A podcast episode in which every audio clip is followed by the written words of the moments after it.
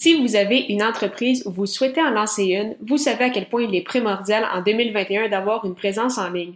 Cependant, que peut-on faire pour accentuer sa présence? Oui, avoir un site web est de mise, mais il y a également quelques points à ne pas oublier.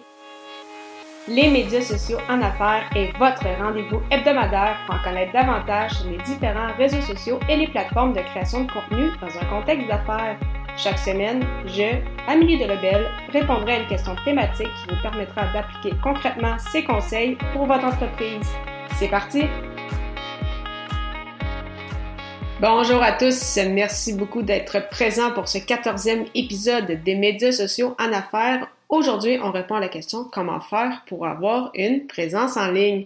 Alors, sans surprise, une des premières façons euh, de faire pour justement avoir une présence sur le web, en plus d'avoir bien évidemment un site internet, c'est avec la création de contenu. Euh, la semaine dernière, donc lors de l'épisode 13, pour ceux qui n'ont pas pu l'écouter, simplement allez au amiedelebel.com baroblique E majuscule 013. Je vous ai d'ailleurs donné quelques pistes pour trouver des idées en lien avec euh, votre création de contenu. Au niveau du format, c'est certain que les blogs, même si euh, on peut penser qu'ils sont moins populaires, ça reste quand même le meilleur outil pour le référencement SEO, donc le référencement euh, organique, le Search Engine Optimization, comme on dit euh, en anglais. Mais la vidéo, bien évidemment, le podcasting sont également d'excellentes idées. Créer une pièce de contenu à la fois et réutilisez-la, partagez-la sur vos réseaux sociaux. Sinon, si vous décidez d'avoir différents un format de création de contenu, que ce soit et la, par exemple et le podcast et le blog.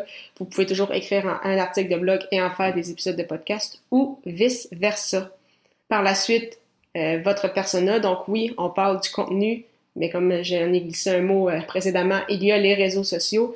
Donc lorsque vous faites des publications, il faut penser à votre ou vos euh, persona. que recherche-t-il à retrouver sur vos différentes pages? Et à quel endroit devez-vous vous retrouver? Est-ce que vous devez être sur Facebook, sur LinkedIn, sur Instagram, TikTok, sur plusieurs de ces plateformes? Pour euh, justement essayer de vous orienter davantage? J'en avais glissé un mot à l'épisode 6, donc ameliedelabel.com baroblique E006. Bien évidemment, euh, les choix vont dépendre grandement de où se retrouve votre persona cible pour euh, justement tenter de les rejoindre et leur montrer votre contenu. Le troisième point, c'est bien sûr de mesurer vos résultats. Je le répéterai jamais assez, mais connaître vos objectifs et vos personas sont primordiaux parce que par la suite, c'est ce qui vous permet vraiment de savoir, OK, c'est quoi nos, en plus que vous savez c'est quoi vos objectifs, vous savez de quelle façon mesurer vos résultats, savoir si ce que vous faites fonctionne ou s'il y a des points à améliorer.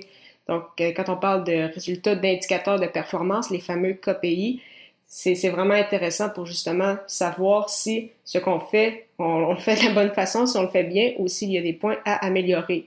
Bien sûr, il ne faut pas en devenir fou quand je vous dis d'analyser, par exemple, euh, votre nombre de téléchargements, pour que ce soit pour les podcasts ou le nombre de visites sur votre site ou euh, vos interactions sur les réseaux sociaux, mais de regarder mensuellement, voir qu'est-ce qui a bien fonctionné, qu'est-ce qui a moins bien fonctionné, euh, essayer de déterminer peut-être certains éléments qui expliquent ces, ces résultats-là et euh, par la suite, justement, réutiliser ce qui a bien fonctionné, savoir qu'est-ce qui a moins bien fonctionné pour peut-être le perfectionner, ou si vous avez fait des, des tests, et qui est grandement recommandé. Dans ces moments-là, eh bien, vous savez peut-être qu'il y a certaines choses, euh, certaines pratiques à ne pas refaire. Et euh, bien sûr, des téléchargements, ça peut être très intéressant, avoir beaucoup de vues, avoir plusieurs mensonges sur, sur Facebook. Mais dépendamment de vos objectifs, si vos objectifs, votre objectif final, en fait, c'est de faire, de faire plus de ventes, avoir plus d'argent ou euh, recevoir plus de candidatures, bien évidemment, ça va être euh, l'indicateur principal et c'est euh, au final la statistique qui va devoir ressortir de tout votre travail sur votre présence sur le web. Alors, en résumé, comment avoir une présence en ligne en plus d'un site Internet? Par le biais de la création de contenu qui a été le point numéro un. Le deuxième, en pensant bien sûr à son persona et euh, ainsi déterminer sur quels réseaux sociaux se retrouver et par la suite mesurer ses résultats. En lien avec la création de contenu, comme vous savez, j'ai euh, deux podcasts et pour les deux, j'utilise l'hébergeur Blueberry. Si vous souhaitez essayer d'ailleurs cette plateforme, simplement vous rendre au améliedelabel.com baroblique Blueberry, B-L-U-B-R-R-Y, pour obtenir un mois d'essai gratuit. La semaine prochaine, je répondrai à la question Qu'est-ce qui vous fait perdre du temps? Ne manquez pas ça.